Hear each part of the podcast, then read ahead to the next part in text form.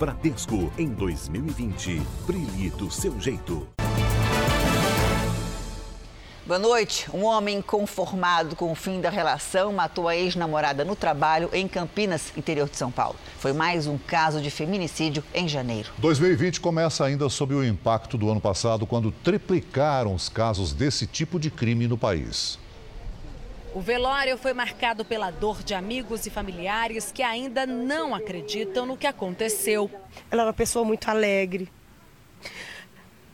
Não tinha tempo ruim com ela esforçada demais, meu Deus. Não dá para acreditar ainda. A ficha não caiu.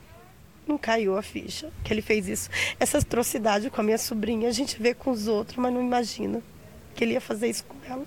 Camila Rodrigues Barros, de 29 anos, foi morta no escritório onde trabalhava, na frente dos colegas. O ex-namorado Luiz Ferreira da Silva, de 40 anos, aproveitou o portão aberto para entrar.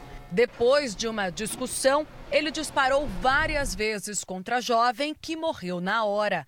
Logo depois, Luiz atirou contra si mesmo. Ele chegou a ser levado ao hospital da Unicamp, mas não resistiu.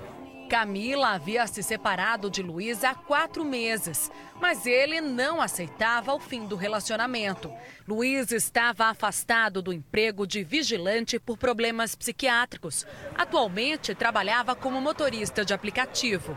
O caso foi registrado na Delegacia da Mulher como feminicídio. No ano passado, o 180, central que atende denúncias anônimas de violência contra a mulher, registrou mais de 3 mil casos desse tipo de crime, um número que triplicou em relação ao ano anterior. É uma confusão entre amor e posse.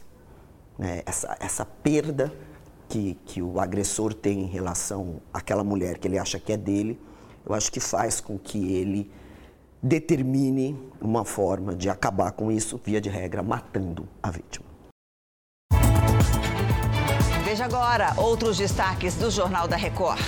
Estragos da chuva. Represa transborda em área rural de Goiás.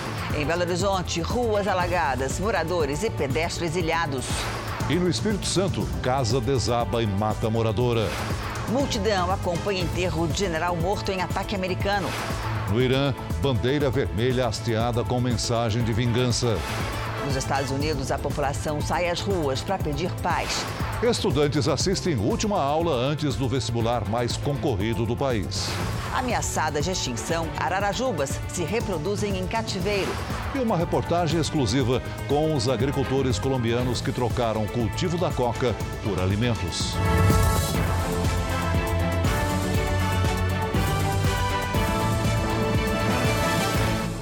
Oferecimento Bradesco em 2020. Brilhe do seu jeito.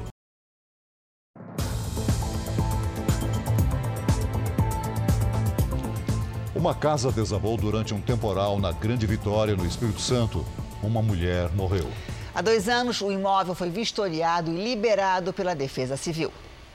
O desabamento ocorreu durante a madrugada deste sábado. Uma mulher de 67 anos que morava no imóvel morreu soterrada pelos escombros. A estrutura da casa, construída sobre um barranco, cedeu após o início das fortes chuvas que castigam a Grande Vitória desde a última quinta-feira.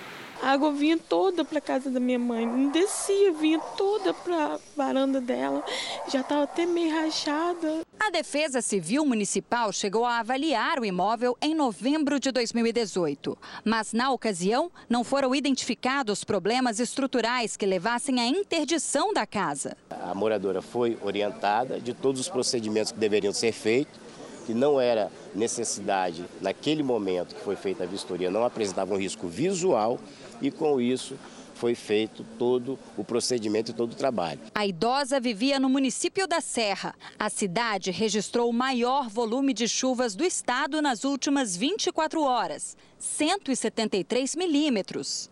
Em outras regiões do município, moradores improvisaram barreiras na tentativa de evitar que a água, que tomou as ruas, entrasse nas residências.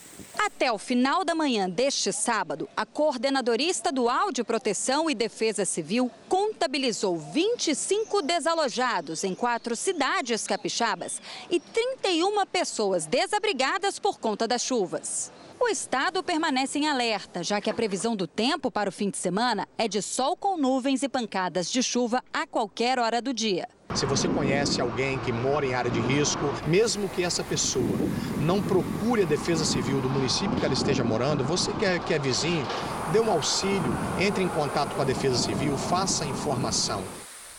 Belo Horizonte está em alerta para chuva com rajada de vento de até 50 km por hora. Em apenas quatro dias, choveu 66% do esperado para o mês de janeiro. A câmera dentro do carro mostra pai e filho seguindo já debaixo da chuva forte, que chama a atenção da criança. Pai, Oi, filho. deixa eu virar uma piscina. De repente, o veículo é arrastado pela correnteza e para em um poste. Olha só que virou isso aqui, um pai com uma criança dentro do carro. O morador registra pai e filho no teto do automóvel e orienta para que eles esperem por socorro. Fica aí, cara. Não sai daí não! Moradores usam uma corda para resgatar os dois. O pai estava desesperado. Quando a enxurrada diminuiu, bombeiros se aproximam para fazer o resgate. A criança de seis anos é retirada primeiro. Em seguida, o pai. Quando a água baixou, foi possível ver que o carro estava perto de uma galeria de água pluvial. Teria morrido se não fosse assim a calma e, o auxílio aqui dos moradores. Esse não foi o único caso de carro arrastado. Uma motorista e os dois filhos pequenos escaparam por pouco. Já este outro teve que ser resgatado pelos militares. E ainda em Belo Horizonte, a câmera do próprio prédio mostra o exato momento em que o muro desabou. 32 famílias tiveram que sair às pressas. Estrondo muito forte, tremeu o prédio. Segundo a Defesa Civil, choveu 90 milímetros em duas horas em apenas uma região da capital mineira. O equivalente a 66% do esperado para o mês de janeiro caiu em quatro dias.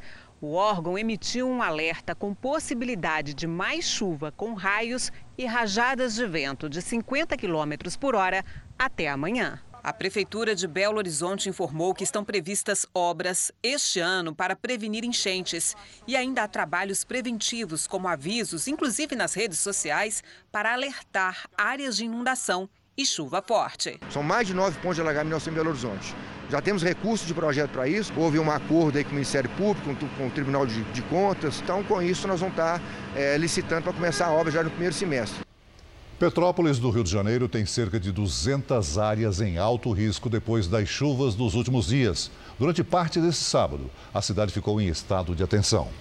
O que a chuva levou horas para estragar, estão sendo necessários dias para ser reconstruído. Enche muito rápido e então não pode dar mole. Na peça de mármore, o sinal de onde a água chegou. A Genor foi obrigado a fechar a loja. O cliente não entra, o cliente não procura a gente entendeu? Isso aí, se parar para analisar, é um valor incalculável. O barranco soterrou o carro de Glauco.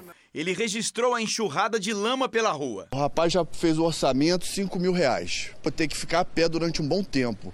As máquinas que trabalharam muito nos últimos dias já não têm mais o que fazer. O sábado amanheceu seco na região serrana. Foram 200 milímetros de chuva na última quinta-feira sete vezes mais do que o esperado para um único dia em janeiro. O temporal causou inundações e deixou a população de Petrópolis em alerta. Preocupante, porque começa a chover, a gente não sabe se vai cair barreira, se não vai. Mais de 200 áreas de alto risco, casas em encostas e em fundos de vale. Nessa época do ano, quando o céu escurece, todos ficam tensos. A chuva dessa semana soou como um aviso. Por isso, a Defesa Civil manteve a cidade em estado de atenção. Infelizmente, a gente vive nesse medo constante. Qualquer chuva que dá, é troço que desaba. 14 imóveis estão interditados. Daniel perdeu a casa. Os parentes deram abrigo à família. Desolado, ele nem sabe como recomeçar no ano que mal começou. Cresci e nasci. Como, como que eu olhar assim, como tá cheio de mato, descaso, qual o sentimento que tu ficaria? Vamos mudar de assunto. Dois mísseis atingiram hoje a zona verde de Bagdá, onde fica uma base militar e a embaixada americana no Iraque. Neste ataque, ninguém ficou ferido. Milhares de iraquianos acompanharam o funeral do general Qassem Soleimani, que foi morto em outro bombardeio dos Estados Unidos. Ao som de palavras de ordem contra o governo americano e Israel, milhares de iraquianos se reuniram no bairro xiita de Casimia, em Bagdá. O funeral vai durar quatro dias. Os corpos do general Qassem Soleimani e de um líder miliciano serão transferidos para Kerbala e Najaf, duas cidades sagradas xiitas ao sul de Bagdá. Al-Mohandis será enterrado no Iraque e o corpo de Soleimani seguirá para o Irã, onde vai ser sepultado na terça-feira na cidade natal de Kerman. Uma rede de TV iraquiana divulgou imagens que seriam do ataque que aconteceu perto do aeroporto de Bagdá e que deixou 10 mortos. Após a morte do general, protestos se espalharam por todo o país. Soleimani era chefe da Guarda Revolucionária do Irã e considerado a segunda pessoa mais importante do país. Por isso, as autoridades iranianas prometeram uma dura vingança, no momento certo e no local apropriado. Em encontro com o presidente iraniano Hassan Rouhani, a filha do general Qasem Soleimani pediu vingança pelo assassinato do comandante militar a mando de Donald Trump. Forças de mobilização popular chegaram a divulgar que um novo ataque matou seis pessoas em Bagdá, mas a informação foi negada pelos Estados Unidos e o Iraque.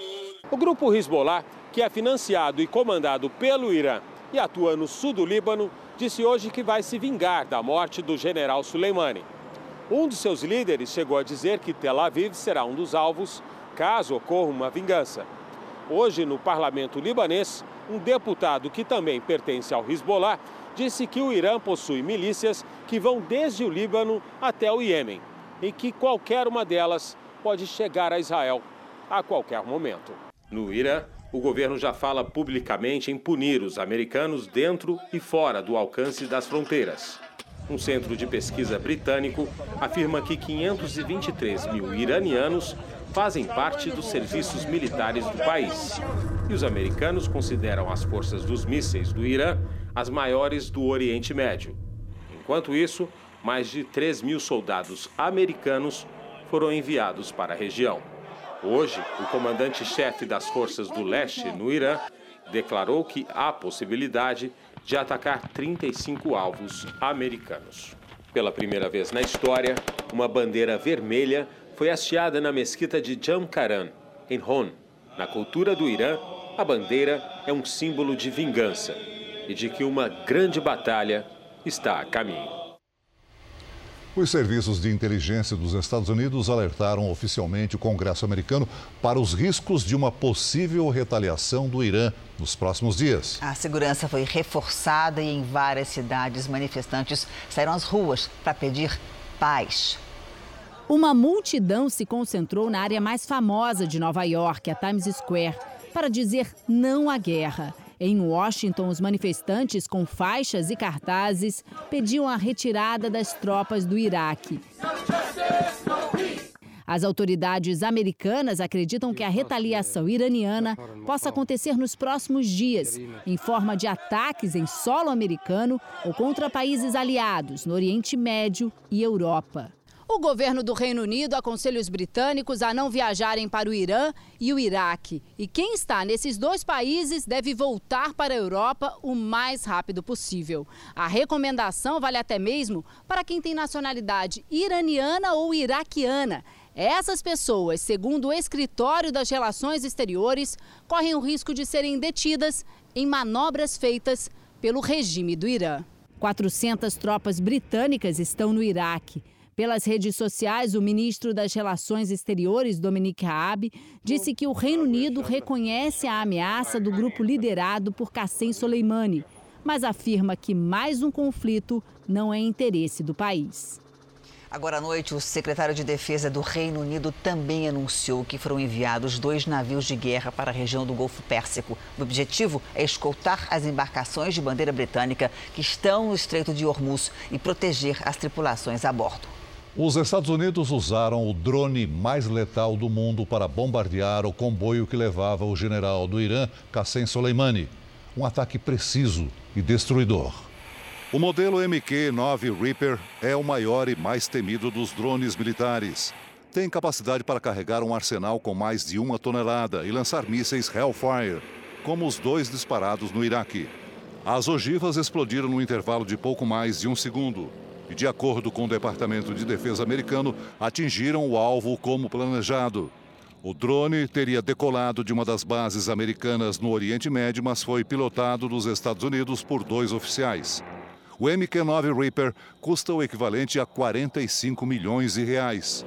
A autonomia de voo é de 27 horas.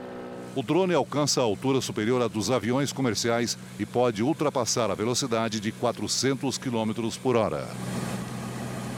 Na Austrália, os incêndios deixaram o céu vermelho. Reservistas foram convocados para combater o fogo que se espalha pelo país. Segundo os bombeiros, o fogo está fora de controle. Na cidade de Malakuta, o céu ficou totalmente encoberto e escureceu muito durante o dia. Mil pessoas tiveram que sair de casa. Até o momento, 23 mortes foram confirmadas por causa das chamas e os termômetros continuam marcando altas temperaturas. Para ajudar no combate ao fogo, artistas fazem doações. A cantora Pink contribuiu com 500 mil dólares, cerca de 2 milhões de reais. 3 mil reservistas das Forças Armadas foram convocados para combater as chamas que devastam o país. Aqui no Brasil, uma notícia boa. A Ararajuba, que quase desapareceu dos céus do país, venceu uma etapa importante. Pesquisadores do Pará conseguiram que elas se reproduzissem em cativeiro e agora querem soltar alguns casais na natureza. Ela é considerada a mais brasileira das aves e, quando estão em bando, fazem muito barulho. Aqui em Belém, o verde e amarelo dessas aves já não coloriam o céu da cidade desde a década de 60. A espécie entrou numa lista de animais ameaçados de extinção. Existem agora, aqui na região metropolitana da capital paraense, pouco mais de 20 ararajubas. As aves nasceram em cativeiro em São Paulo e foram enviadas para cá com a ajuda do projeto idealizado por uma bióloga que virou até personagem de filme principal ameaça dela foi justamente porque a cidade foi crescendo, foi diminuindo o espaço natural, o hábitat natural dessa espécie, além da questão do tráfico. É uma espécie muito bonita, é uma espécie que foi inclusive candidata a ave símbolo do Brasil. O maior desafio agora dos biólogos aqui do Parque do Utinga é reintroduzir esses animais na natureza e fazer com que eles se reproduzam. O primeiro passo é ensiná-los a voar. Para isso, contam com a ajuda do Guilde. Essa ararajuba macho, que virou mascote, ele foi entregue ao projeto depois de uma apreensão e querendo levar os outros pássaros para o mau caminho. Ele aprendeu a falar, né? E ele está ensinando os outros a falar aqui dentro. Depois que a gente começa o treinamento no aviário, voo, aproximadamente três meses a gente tem uma, uma, um indicativo que o animal já está para gente para ser reintroduzido. Depois da soltura, a torcida é para que as ararajubas encontrem o caminho dos ninhos instalados no parque e possam povoar a região. Não que elas não encontrem um ninho, um oco em outro lugar. Sim, mas é uma forma de facilitar e que a gente possa fazer um monitoramento, inclusive dos filhotes, possíveis filhotes que nascerem por aqui no Parque do Tinga. Olha, o preço do etanol tem assustado os motoristas. Tem estado em que o combustível chega a quase R$ reais. Em época de novos planos, se desfazer do carro passa a ser uma possibilidade. Eu estou optando em abandonar o carro por mais que seja mais complicado o transporte público, ele é mais em conta, né? É, é o preço do etanol que faz Isla planejar. Ela e muitos brasileiros que já buscam alternativas para fugir do alto custo nas bombas. O etanol, que até dezembro era mais vantajoso que a gasolina, se transformou em vilão nos postos eu tenho que fazer esses cálculos que eu realmente não sei se está valendo a pena. É bom calcular mesmo, porque após consecutivos aumentos, em apenas quatro estados brasileiros está valendo a pena abastecer com etanol. O último aumento médio registrado no país foi de 0,19%. Índice baixo, mas o suficiente para manter o preço do etanol nas alturas. O Rio Grande do Sul é o estado com o combustível mais caro. Por lá, tem posto vendendo um litro de etanol por R$ 4,99. O preço médio do etanol alcançou quase 70% de paridade com a da gasolina. Este é um dos motivos que faz este professor de economia apostar que os aumentos chegaram ao limite. Ele é, inclusive, o patamar é, que leva o consumidor a se motivar a encher o tanque com etanol. Senão, é, o consumidor não vai ter interesse. É, Neste momento, os produtores estão usufruindo do fato de que o preço do açúcar está muito alto e que não tem etanol no mercado. Mas isso não vai perdurar. Segundo economistas, janeiro é o mês do Halloween das contas a pagar. Elas chegam todas juntas, sem dó nem piedade. Sabe o que é pior? Bem depois de dezembro, quando o gasto com Natal e férias se acumula. Quem não se preparou, bom, já começa o ano todo atrapalhado.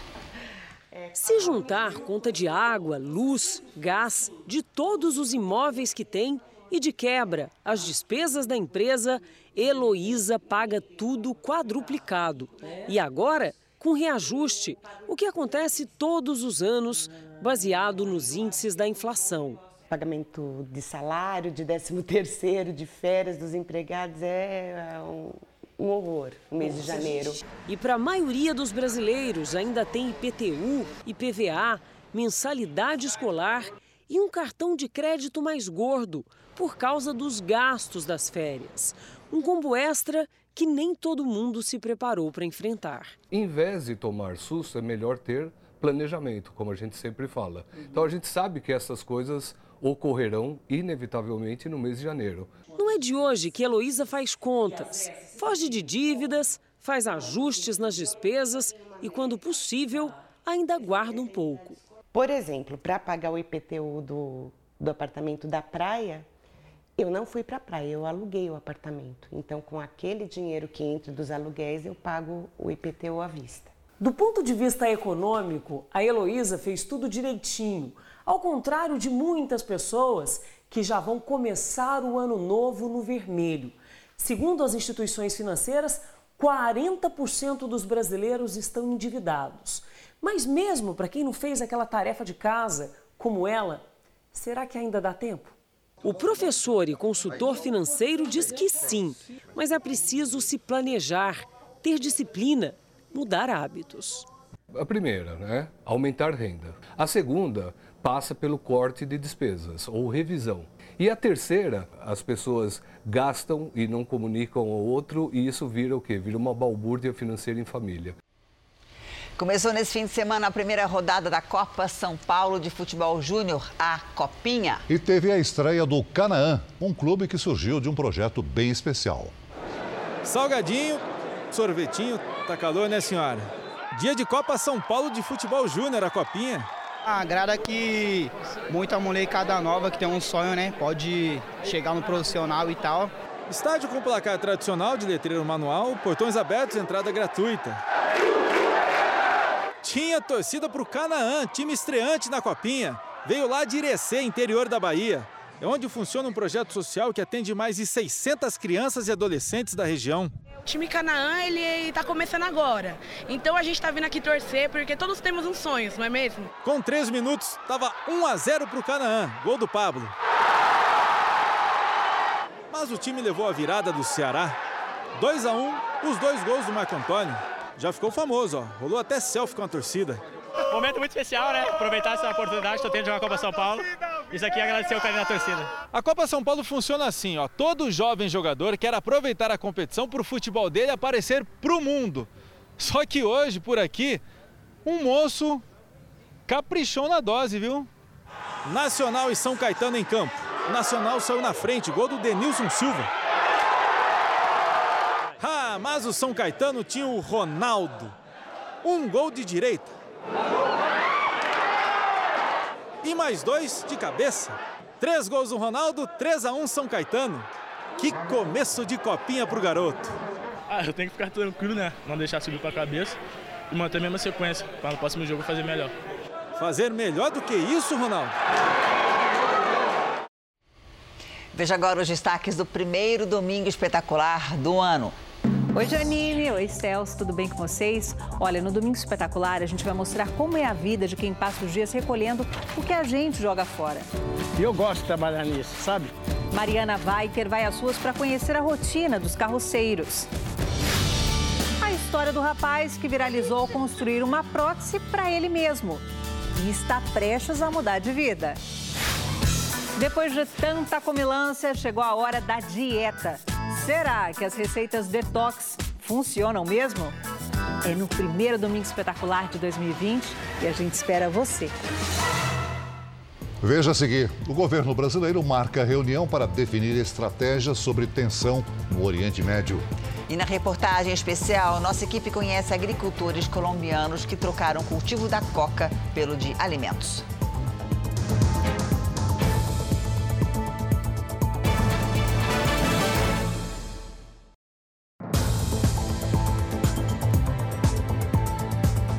Presidente Bolsonaro marcou para segunda-feira mais uma conversa com a equipe de governo para definir a estratégia diante da tensão entre Estados Unidos e Irã. Pela primeira vez, o Brasil não se manteve neutro e definiu que fica ao lado dos americanos na chamada luta contra o terrorismo. O presidente Jair Bolsonaro passou o dia no Palácio da Alvorada. Na segunda-feira haverá um novo encontro da equipe de governo que acompanha os desdobramentos do conflito no Oriente Médio. A preocupação é maior com os impactos nos preços internacionais de petróleo, que também refletem os valores dos combustíveis aqui no Brasil. No campo diplomático e diante do ataque americano ao general iraniano, o governo brasileiro decidiu mudar uma postura que era mantida há muito tempo. No lugar de uma posição neutra, veio uma declaração de apoio aos Estados Unidos e à luta contra o terrorismo.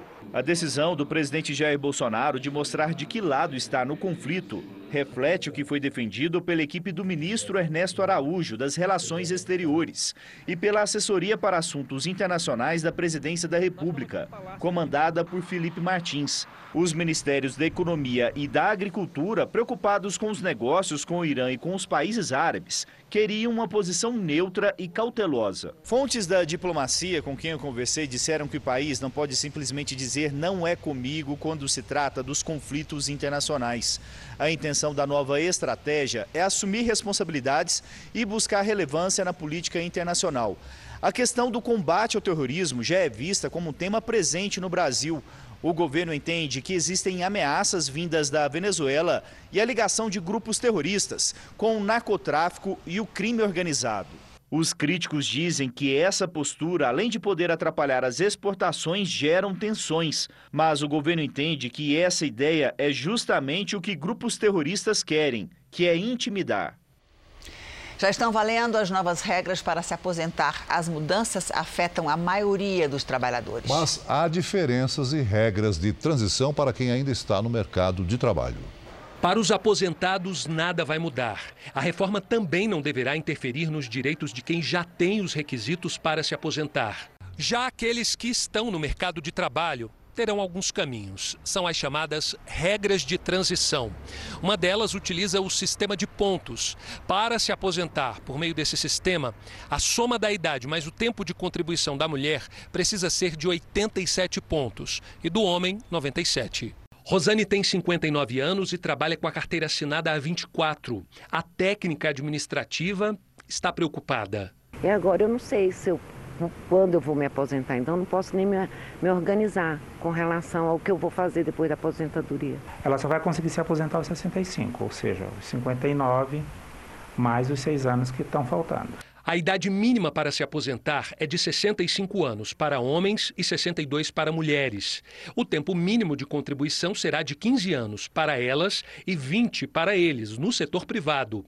No caso de servidor público, será 20 anos para ambos os sexos. Timóteo é servidor público federal, tem 52 anos de idade e 23 de contribuição.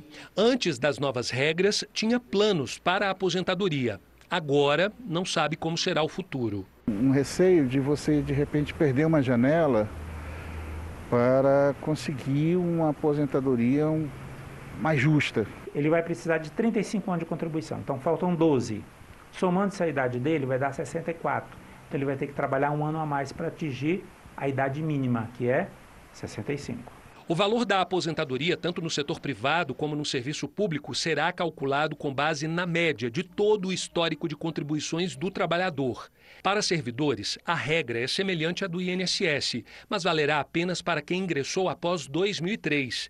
Antes desse período, está mantido o valor integral. As regras vieram igualar um pouco todos esses públicos. O ideal era que tivesse um único regime para todo mundo. Amanhã tem prova de redação da FUVEST, o pavor de 10 entre 10 candidatos do vestibular mais concorrido do país. Hoje foi dia de descontrair nas aulas do cursinho. Agora só dá tempo mesmo de fazer alguma revisão, tirar pequenas dúvidas, porque aprender mesmo, isso já foi durante o ano. Eles podiam ter descansado, aproveitado o sábado, ficado de boa. Mas quem consegue mudar o foco? É a única coisa que eu penso. Tanto que meu aniversário foi nesses dias, né? E, meu, eu passei o dia inteiro pensando no Natal, no Ano Novo. Estou sempre pensando no vestibular. Então, em vez de folga, aula.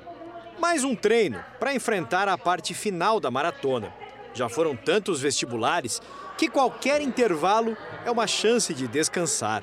A revisão hoje era para a segunda etapa do maior vestibular do país, o da FUVEST, que seleciona candidatos para a Universidade de São Paulo. E será que dá tempo de aprender mais alguma coisa? Eu estudei bastante já, mas eu sempre acho legal vir aqui um, um dia anterior, porque de modo geral uma revisão, de modo geral os professores vão falar coisas que vão te acalmar, sabe? Foram muitos anos de escola até chegar a hora de testar o quanto eles se dedicaram. E para a maioria, amanhã é o dia que mais assusta. O momento de enfrentar a redação, a prova que tem o maior peso na nota final, decisiva para ser aprovado. Serão quatro horas para responder as questões de português e escrever a redação. E o melhor é começar por ela. Ele depois deixa a redação lá descansando, o rascunho, vai para a resolução das questões, que são dez questões divididas em duas partes, e aí, quando ele retornar, ele já consegue lançar um olhar crítico sobre o texto e melhorar o texto. O principal, claro, é o quanto o candidato se preparou para agora poder ficar tranquilo. Alguém aqui está preocupado com a prova de amanhã? Nem aí. E para controlar a tensão, um pouco de bom humor ajuda muito. Alivia. Você sai da, daquela tensão do pensar o que é que vai cair, como é que vai cair, se eu consigo responder. E ajuda bastante. Agora faltam poucos passos para quem se empenhou muito começar uma nova etapa na vida. A seguir, represa se rompe em área rural de Pontalina, em Goiás. E na reportagem especial, as plantações de coca no interior da Colômbia, que ainda sustentam pequenos agricultores.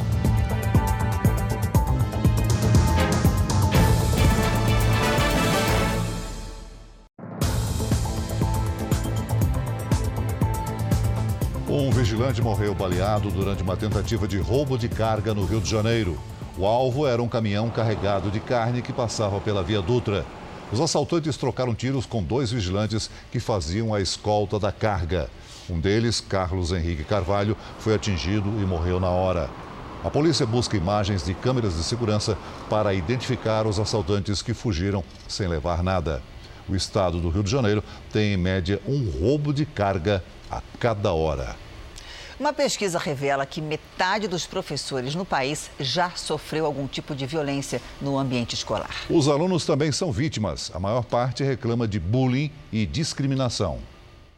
Esta professora não quer mostrar o rosto. Ela recebeu ameaças de morte de um aluno pelas redes sociais. Nas mensagens ele falava que ele ia invadir a sala e ia me dar um tiro. Quando eu vi as mensagens, é, eu fiquei em pânico, eu fiquei desesperada. Casos como este têm crescido em todo o país. Entre os estudantes, cerca de 4 em cada 10 declararam ter sofrido bullying ou discriminação. Aqui no Pará, segundo a Secretaria de Educação do Estado, neste ano foram registrados quase 1.600 casos de violência escolar. São mais de 130 por mês, uma média de quatro ocorrências por dia.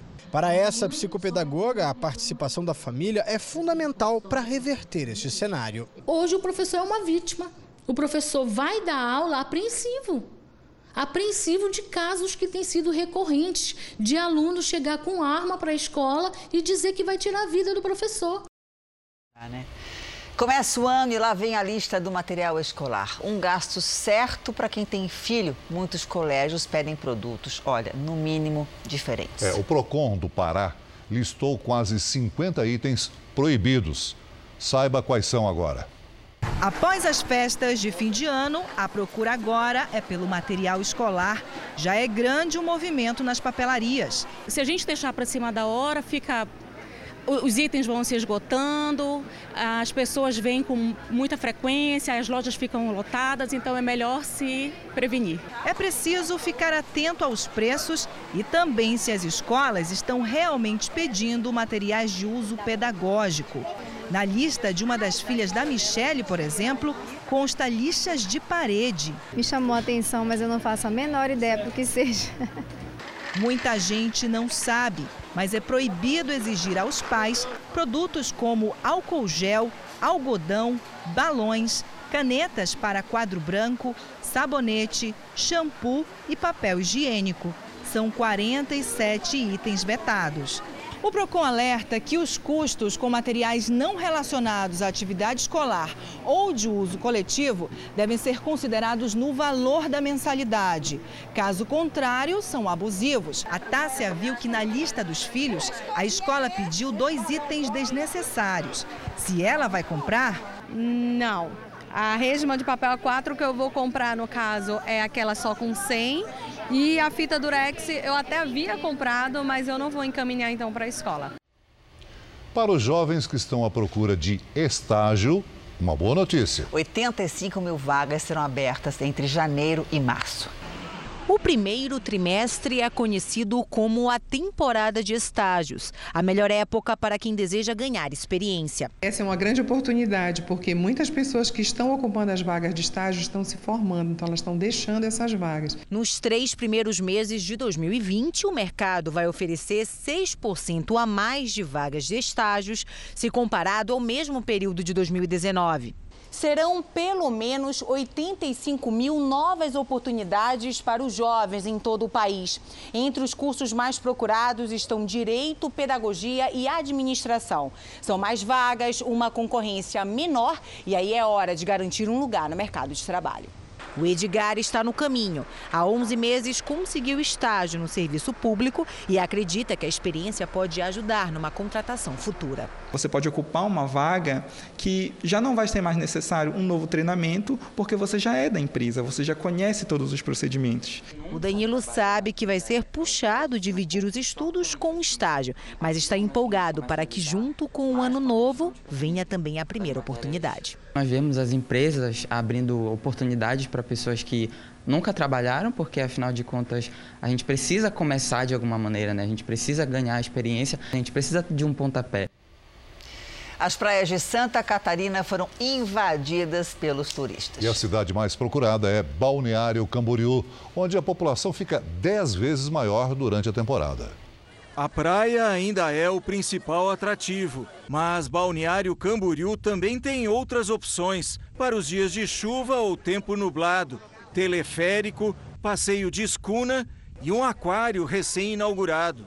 Tem tudo num lugar só. Tem agito, tem praia. Tem muita coisa para fazer, barzinho, loja. A população fixa é de 120 mil pessoas, mas no auge do verão, a cidade recebe mais de um milhão de visitantes e a taxa de ocupação dos hotéis chega a 100%. Os restaurantes vivem lotados, mesmo que falte luz. Todo ano consigo aumentar minhas vendas, tá muito bom mesmo. Só hoje não está um dia muito bom, porque temos energia, né? Está um pouco tumultuado aí, mas vamos se sair bem. A invasão dos turistas também traz o risco de falta d'água e deixa o trânsito caótico. Acho que ficou um pouco caótica. Trânsito aqui, esqueça, né? Qualquer coisa para andar aqui não dá não. Fica muito lotado. A gente é de São Paulo, a gente está acostumado um pouco com isso, né? O turismo e o setor imobiliário são as principais atividades econômicas. Balneário Camboriú recebe visitantes de todas as regiões do país e do exterior. E apesar dos problemas típicos de cidade grande, muita gente sai daqui sonhando em voltar um dia. Estamos no navio e a gente parou aqui em Camboriú, uma cidade muito linda muito receptivo, mas a gente queria ficar mais dias, porque tem bastante coisa para fazer aqui. Ah, é maravilhoso. Somos suspeitos a falar, né? A terceira vez aqui. Ah, é sensacional. As praias. E nesta época do ano aumenta a expectativa de faturamento no mercado em expansão, o aluguel por temporada. Em vez de ficar em hotel, a opção por casas ou quartos em residências pode garantir comunidade, comodidade e economia. A casa de seis quartos na zona sul do Rio ficou grande demais depois que as filhas da Márcia foram estudar fora do país. Para manter o imóvel, ela começou a alugar os quartos que ficaram vazios. Eu consigo pagar minhas contas daqui, dessa casa consigo fazer a obra, consigo fazer melhorias na casa. Pela primeira vez, a Márcia decidiu alugar também o quarto dela. Tenho o meu trabalho, meu rendimento, né, como psicopedagoga, mas acabou que a renda, a renda extra ficou em primeiro lugar hoje em dia. Esse tipo de hospedagem tem unido cada vez mais donos de imóveis interessados em uma renda extra e hóspedes em busca de economia. Em 2019, a procura por esse serviço bateu recorde. O levantamento é de um aplicativo especializado que já foi usado por 3,8 milhões de hóspedes no Brasil esse ano. Os dados mostram ainda que 55% dos anfitriões dependem do dinheiro das hospedagens para manter as contas em dia.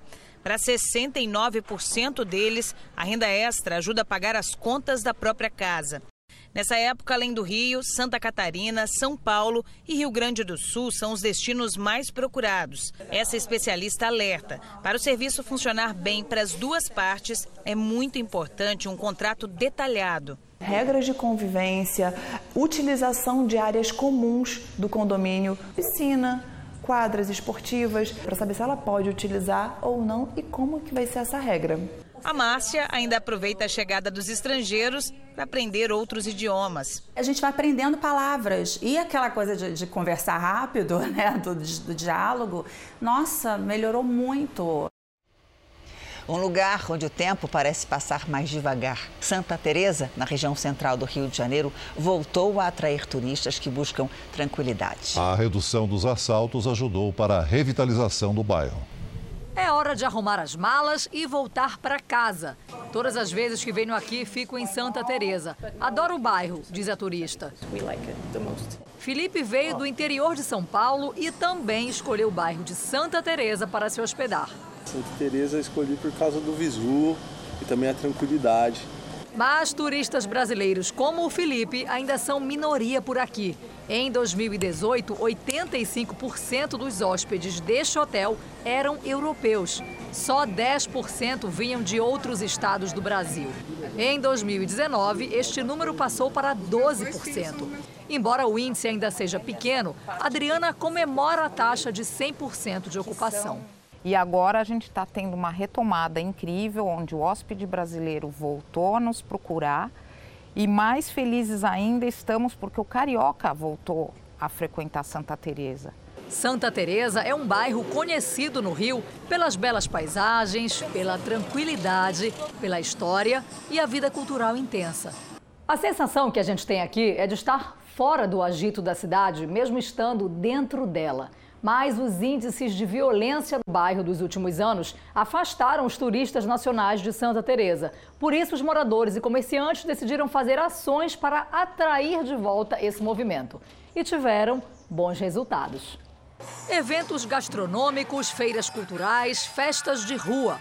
O movimento ajudou a diminuir os assaltos quase pela metade em relação a 2018.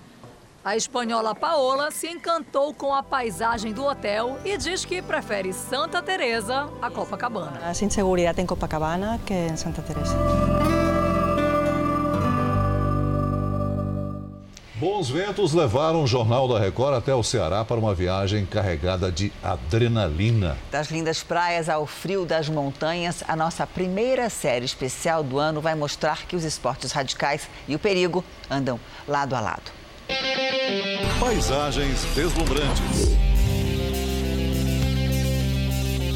Olha só que lugar fantástico. Radicalismo na veia. Adrenalina pulsante.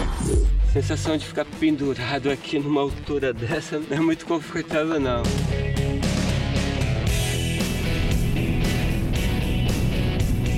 Que imagem é essa! Gente, olha isso! No limite do perigo. Agora vamos descer. Respira fundo.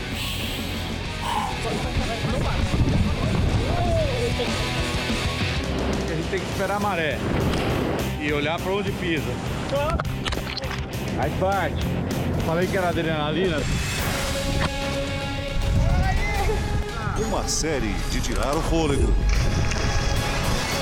Vai esse pro JR com muita dedicação. A turma do JR fazendo a gravação. As praias do Rio de Janeiro terão um reforço extra durante o verão. Nos fins de semana, os socorristas da Cruz Vermelha vão ficar de plantão nos postos da Orla. Um mal-estar na praia e as manobras de primeiros socorros são feitas ali mesmo na areia, até a banhista retomar a consciência. Levantar a sua perna um pouco, tá? Menores perdidos também são cenas comuns nos dias de verão. Mais uma vez, os voluntários da Cruz Vermelha estão prontos para agir. Você lembra mais ou menos qual era a cor do biquíni da sua tia? E quando os banhistas não atendem ao alerta dos salva-vidas para sair da zona de perigo, eles também podem ajudar. Quem é resgatado pelos bombeiros no mar encontra na areia uma equipe pronta para dar todos os cuidados de reabilitação. Neste sábado, flagramos três resgates sendo feitos ao mesmo tempo. Mais de 200 voluntários da Cruz Vermelha foram treinados para trabalhar no socorro imediato aos banhistas. Enquanto eles se dedicam ao atendimento de primeiros socorros, os bombeiros ficam livres para atuar em um outro resgate nós nos limitamos ao primeiro socorro. Então, nosso trabalho é apenas complementar ao trabalho do Corpo de Bombeiro, que já é feito com maestria. No ano passado, as praias cariocas registraram recorde de afogamentos em todo o Brasil, com 13.700 resgates. Copacabana liderou o ranking com quase 2.700 casos. Por isso, o plantão dos socorristas da Cruz Vermelha é visto com bons olhos pelos banhistas. A Lívia, a mãe dela não está aqui, deixou a gente por conta dela, né? E é tudo na nossa vida, né? O Rio de Janeiro não é só questão da segurança pública, né? É também da segurança dos banhistas, né? Que é muito importante. Enquanto o Sudeste sofre com a chuva, no Sul, moradores enfrentam dias quentes e tempo seco. As piscinas públicas são opção sem custo. Até quem nunca tinha dado um mergulho já conseguiu se refrescar. É um privilégio para poucos. São 570 mil litros de água para matar o calor. Meus amigos falaram. Ah, é? E aí? Daí eu vim e eles estão vindo aí também. Essa piscina aqui é um oásis na zona norte de Porto Alegre. Lorenzo, de 16 anos, nunca tinha visto nada igual. Nunca tive a possibilidade de entrar numa piscina. Eu achei que estava meio frio, mas acabei entrando e acabei me acostumando à temperatura da água. Ela está bem, tá bem boa para quem quer tirar o calor do corpo. Com identidade, comprovante de residência e uma foto 3x4, qualquer morador pode ter acesso a uma das cinco piscinas públicas da cidade. Só essa aqui recebe mais de 500 pessoas nos finais de semana do verão as piscinas públicas realmente são uma opção de lazer no verão para o cidadão de Porto Alegre que, que não pode frequentar algum clube privado. A abertura das piscinas ocorre na semana em que o Rio Grande do Sul registrou uma sequência de dias com quase 40 graus. Lisiane veio com o marido e os dois filhos. Mas a gente que paga aluguel e tem a função de duas crianças pequenas não tem condição de estar tá pagando um clube, né? Aí aqui é uma alternativa para gente. E Camille, de 8 anos, pôde aproveitar à vontade. Deu muitos mergulhos. É, vai continuar. É, vou continuar.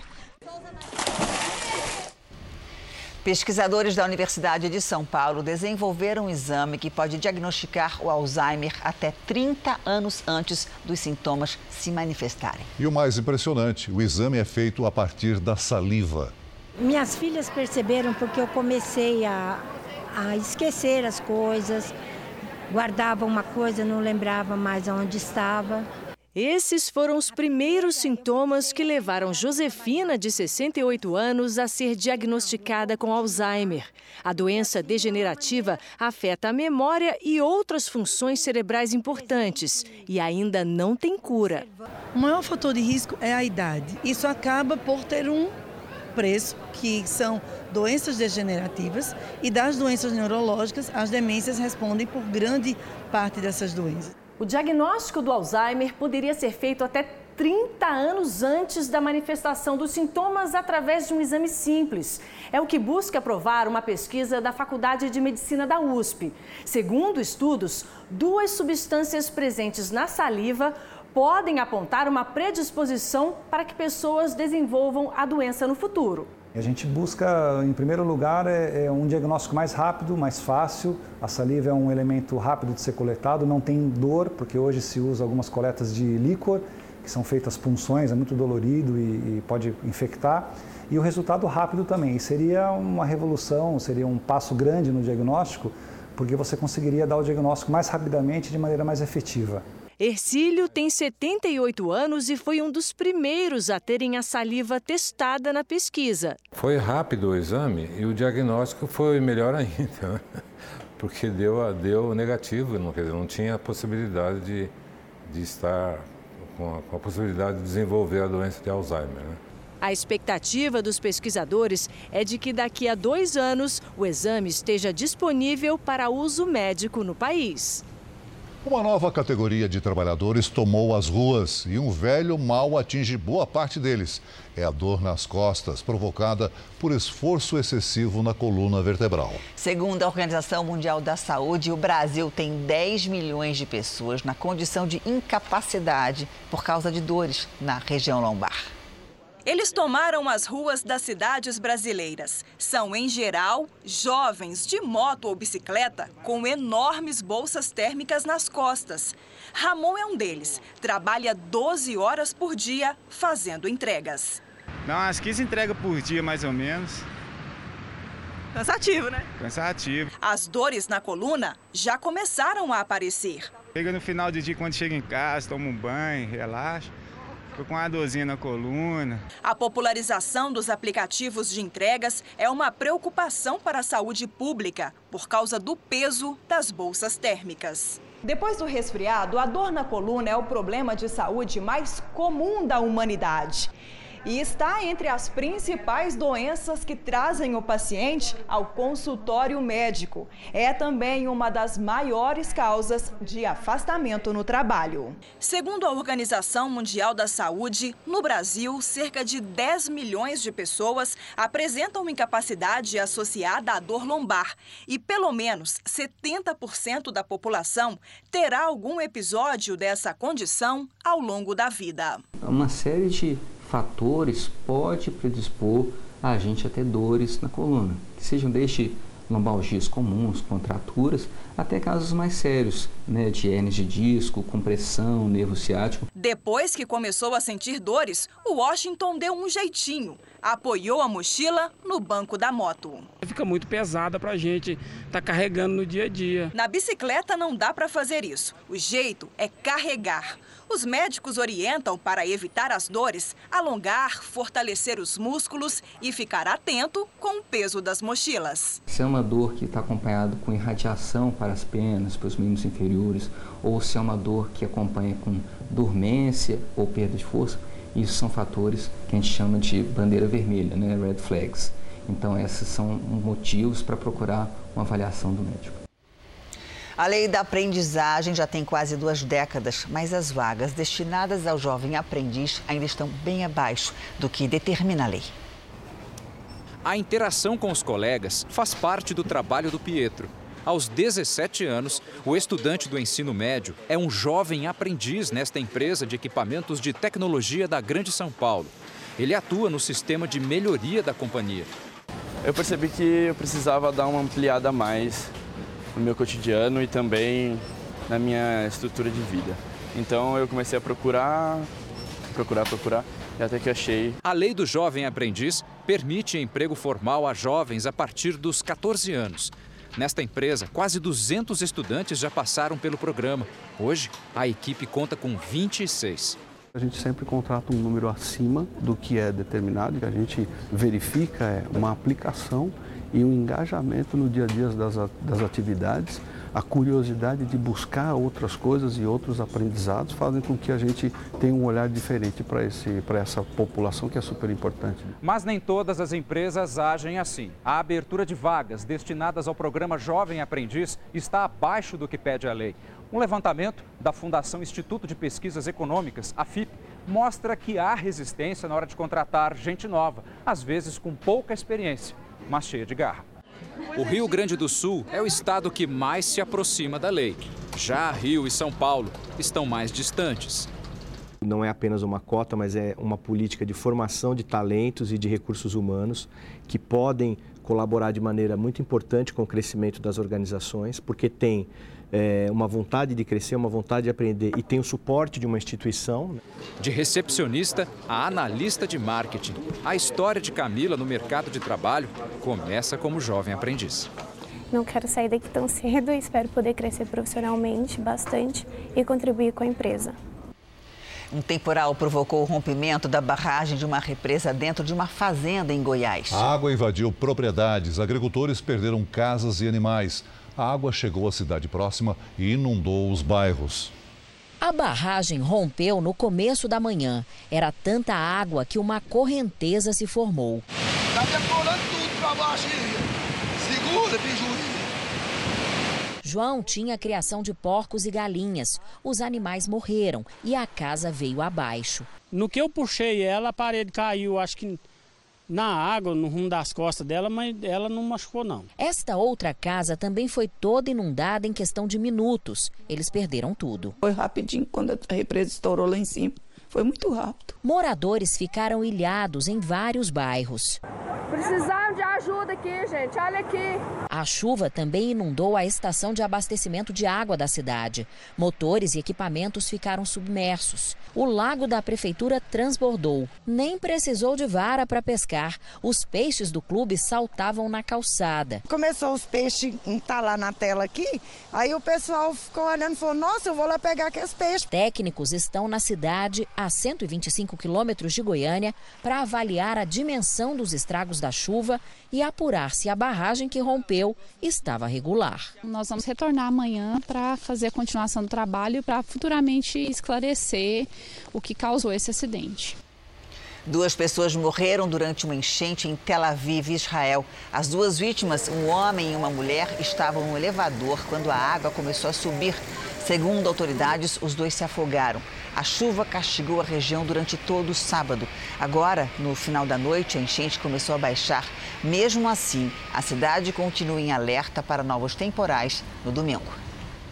Agora há pouco, pelas redes sociais, o presidente Donald Trump endureceu o discurso contra o Irã. Disse que não vai tolerar mais ameaças e fez um alerta. Se o Irã atingir qualquer alvo americano, os Estados Unidos vão responder com força contra 52 alvos iranianos. O número 52 representa a quantidade de reféns americanos feitos pelo Irã há quatro décadas. A Colômbia é o maior produtor de cocaína do mundo e muitas famílias de agricultores dependem do cultivo da planta. Na reportagem especial de hoje, a nossa equipe mostra produtores que trocaram a plantação de coca por alimentos. Também os que não conseguem mudar de ramo por falta de incentivo. No meio das montanhas da Colômbia, um verde que se destaca. São plantações de coca que fazem do país o maior produtor desta planta em todo o mundo. E também o maior produtor e exportador de cocaína. Produz 70% da droga que circula no mundo. No ano passado, a produção da droga em território colombiano cresceu quase 6%, segundo o relatório da ONU. E o quilo do entorpecente chegou a ser vendido por 1.400 dólares país, o cultivo da coca é considerado crime. Por isso, os narcotraficantes cultivam em áreas isoladas para dificultar o trabalho da polícia. Nossa equipe viajou mais de 12 horas por montanhas e selvas. Mais uma porteira aqui. E estradas improvisadas. Saímos de Medellín, capital do estado de Antioquia, e seguimos de carro por uma rodovia até a cidade de Ituango. Um percurso de seis horas com muitos obstáculos, animais e grandes precipícios. Seguimos a viagem num micro-ônibus em direção ao povoado de Santa Rita do Ituango, uma comunidade isolada no meio da selva. O caminho entre as montanhas é cheio de barrancos. A travessia até o povoado foi tensa. Agora a parte mais difícil da viagem. Nossos repórteres precisam caminhar até as plantações de coca. Mas eles não sabem quanto tempo esse percurso vai durar, nem a direção para onde estão indo. É que a gente precisa caminhar com muito cuidado, porque é um abismo. Muito cuidado aqui. Nosso guia alerta para os perigos. Meu Deus do céu. O tamanho desse buraco, gente. No caminho, subidas, descidas e paisagens de tirar o fôlego.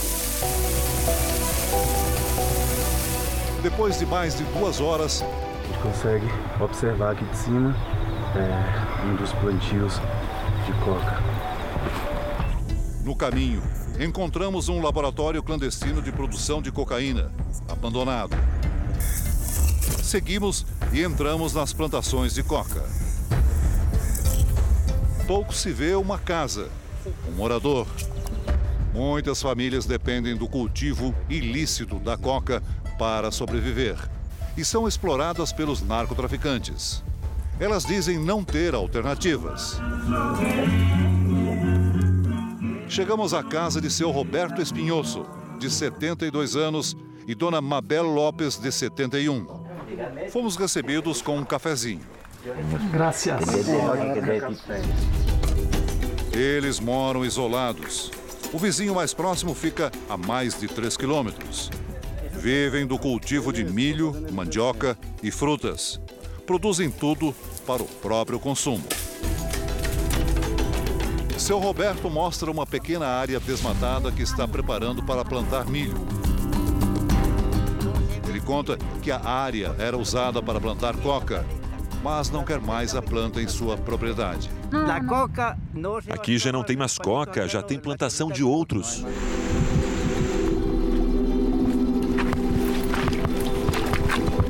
Vizinha do casal, Piedad Cristina Gutierrez, reclama da vida solitária. Mora no alto de um vale. Eu sou sozinha, sozinha. A única coisa que aprendeu na vida foi o trabalho no cultivo de coca. O mais produtivo é a coca. Piedad nos leva até a plantação de coca e mostra como colhe as folhas. Bem pertinho de onde estávamos com Piedad, um homem também colhe folhas e leva para um laboratório de produção de cocaína. Agora a gente está chegando próximo de um laboratório improvisado, que é onde eles processam a droga até transformá-la em pasta base. Eles não querem aparecer trabalhando na produção da droga, porque têm medo dos narcotraficantes. Encontramos o material para a produção da droga e galões de combustível, usados para fazer a pasta base vendida no país. Os cultivadores pisam a folha